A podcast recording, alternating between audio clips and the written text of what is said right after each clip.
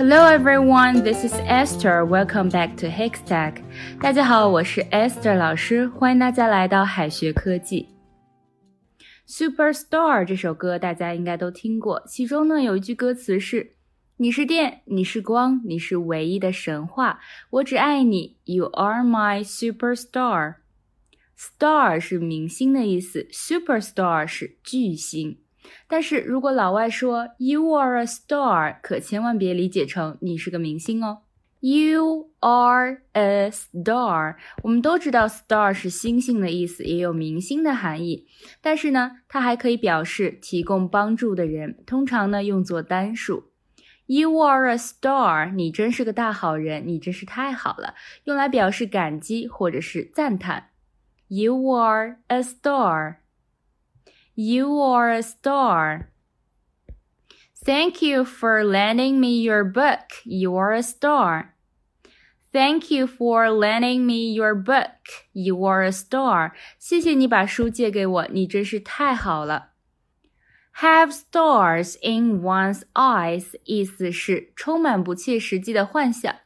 这个短语呢，可不是说眼睛里面有星星哈，而是说呢，把未来想得太好了。 但是实际上不太可能实现，表示一个人充满不切实际的幻想。Don't have stars in your eyes. You must try your best. Don't have stars in your eyes. You must try your best. 不要抱有不切实际的幻想，你必须全力以赴。Don't have stars in your eyes. You must try your best. Someone wouldn't hurt a fly. Someone wouldn't hurt a fly。电视剧里呢，经常说女主角善良的连蚂蚁都不会踩。英语里呢，其实也有类似的表达，只不过英语里的意象不是蚂蚁 ant，而是苍蝇 fly。Someone wouldn't hurt a fly，字面意思是连一只苍蝇都不会伤害，指某人心地善良。She is so kind that she wouldn't hurt a fly。 他那么善良，以至于连一只蚂蚁都不会踩的，连一只苍蝇都不会伤害的。A good egg，嗯，是一个好的鸡蛋吗？并不是哈。A good egg 是用来形容人的，意思是这个人诚实、善良，可以信任，通常翻译为好人。A good egg，a good egg，a good egg。You can trust him. He is really a good egg. You can trust him. He is really a good egg. 你可以相信他，他真的是个好人。而坏蛋呢，相对应的肯定是 bad egg。bad egg。当然了，它不仅呢可以表示坏人，它也就是不能吃了的、坏了的鸡蛋的意思。A bad egg. A bad egg. 坏了的鸡蛋，或者是坏人。he is the bad egg the police is looking for. He is the bad egg the police is looking for. 他就是警方在找的那个坏蛋。He is the bad egg the police is looking for. Two-faced, two-faced，它呢是一个形容词，意思是两面派，形容一个人当面一套，背后一套，言行不一。两面派。 two faced. Don't make friends with such a two faced person. Don't make friends with such a two faced person. 别跟这种两面派的人做朋友。Cheap 意思有便宜的，但是如果形容人的时候呢，则表示小气的、吝啬的。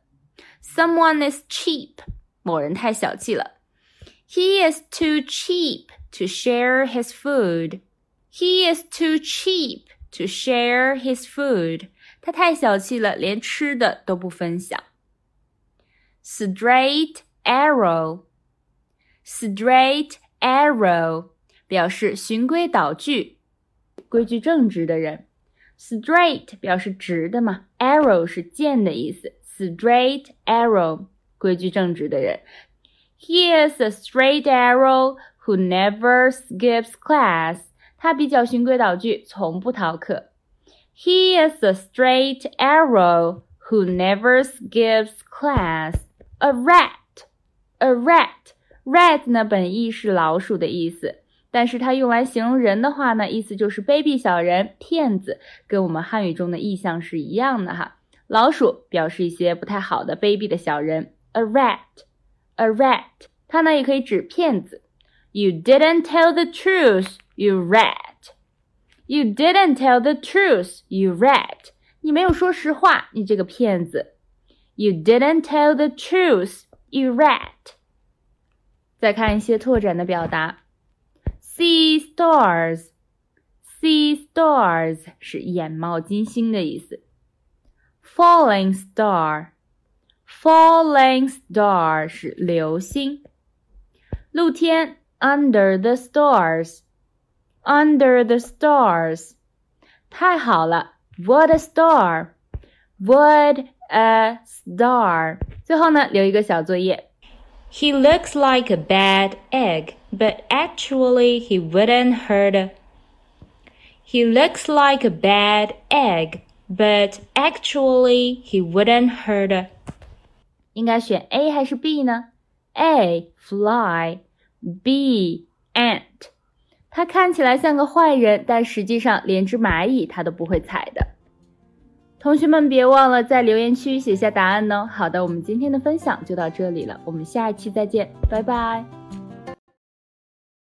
最后再告诉大家一个好消息菊美老师要给大家送福利了，免费赠送风靡全球、轻松幽默的美国生活喜剧《生活大爆炸》（Big Bang Theory） 一到十二季，全部都有中英文字幕。这是一个非常有趣的学英语原版美剧的视频，你值得拥有哦。欢迎添加微信号。O H K 零零八 O H K 零零八即可免费获得，一共两千九百九十九份，先到先得，送完即止哦。All right, this is Teacher Kathy. I'm waiting for you in His Text English. 我们下期节目不见不散。